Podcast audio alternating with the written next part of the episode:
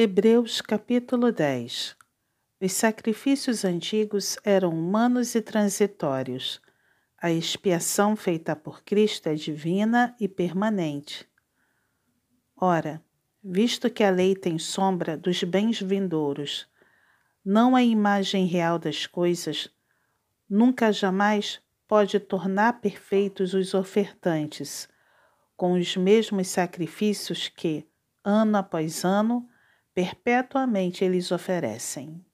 Doutra sorte, não teriam cessado de ser oferecidos, porquanto os que prestam culto têm sido purificados, uma vez por todas, não mais teriam consciência de pecados.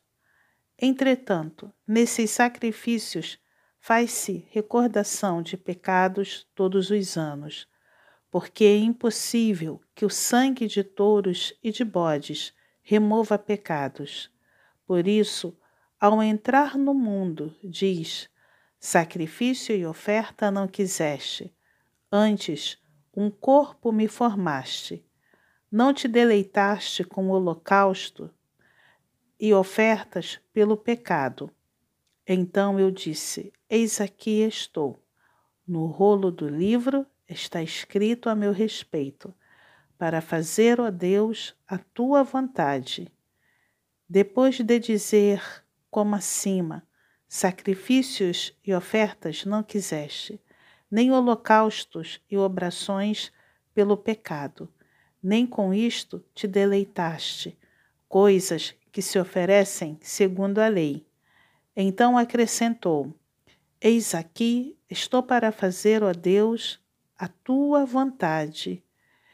Remove o primeiro para estabelecer o segundo. Nessa vontade é que temos sido santificados mediante a oferta do corpo de Jesus Cristo, uma vez por todas. Ora, todo sacerdote se apresenta dia após dia a exercer o serviço sagrado e a oferecer muitas vezes os mesmos sacrifícios que nunca, jamais podem remover pecados.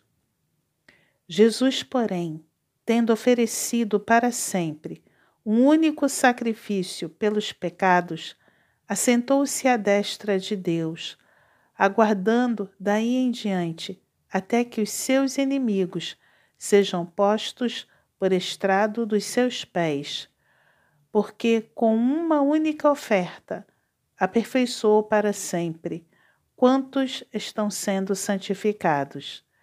E disto nos dá testemunho também o Espírito Santo, porquanto, após ter dito: Esta é a aliança que farei com eles, depois daqueles dias, diz o Senhor, porei no seu coração as minhas leis e sobre a sua mente as inscreverei.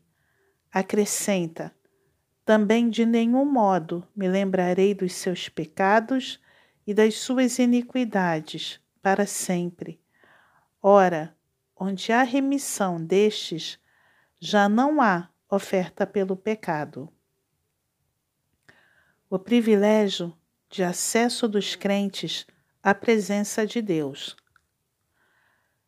Tendo, pois, irmãos, intrepidez para entrar no Santo dos Santos, pelo sangue de Jesus, pelo novo e vivo caminho que ele nos consagrou pelo véu, isto é, pela sua carne, e tendo grande sacerdote sobre a casa de Deus, aproximemo-nos com sincero coração, em plena certeza de fé, tendo o coração purificado de má consciência e lavado o corpo com água pura. Guardemos firme a confissão da esperança sem vacilar, pois quem fez a promessa é fiel. Consideremos-nos também uns aos outros, para nos estimularmos ao amor e às boas obras. Não deixemos de consagrar-nos como é costume de alguns. Antes, façamos admoestações e tanto mais, quanto vedes que o dia se aproxima. O castigo do pecado voluntário. Porque, se vivermos deliberadamente em pecado, depois de termos recebido o pleno conhecimento da verdade, já não resta sacrifício pelos pecados. Pelo contrário, certa expectação horrível de juízo e fogo vingador, prestes a consumir os adversários. Sem misericórdia, morre pelo depoimento de duas ou três testemunhas quem tiver rejeitado a lei de Moisés. De quanto mais severo castigo julgais vós, será considerado digno aquele que calcou aos pés o Filho de Deus e profanou o sangue da aliança com o qual foi santificado e ultrajou o Espírito da graça.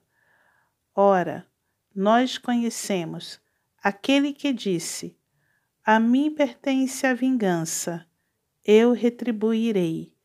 E outra vez, o Senhor julgará o seu povo. Horrível coisa é cair nas mãos do Deus vivo. Apelo para o passado. A recompensa não tarda. Lembrai-vos, porém, dos dias anteriores em que, depois de iluminados, sustentastes grande luta e sofrimentos, ora expostos como em espetáculo tanto de opróbrio quanto de tribulações, ora tornando-vos coparticipantes com aqueles que desse modo foram tratados. Porque não somente vos compadeceste dos encarcerados, como também aceitastes com alegria o espólio dos vossos bens, tendo ciência de possuirdes vós mesmos patrimônio superior e durável. Não abandoneis, portanto, a vossa confiança, ela tem grande galardão. Com efeito, tendes necessidade de perseverança, para que, havendo feito a vontade de Deus, alcanceis a promessa. Porque ainda dentro de pouco tempo, aquele que vem virá e não tardará. Todavia, o meu justo viverá pela fé, e, se retroceder, nele não se compraz a minha alma. Nós, porém, não somos dos que retrocedem para a perdição. Somos, entretanto, da fé para a conservação da alma.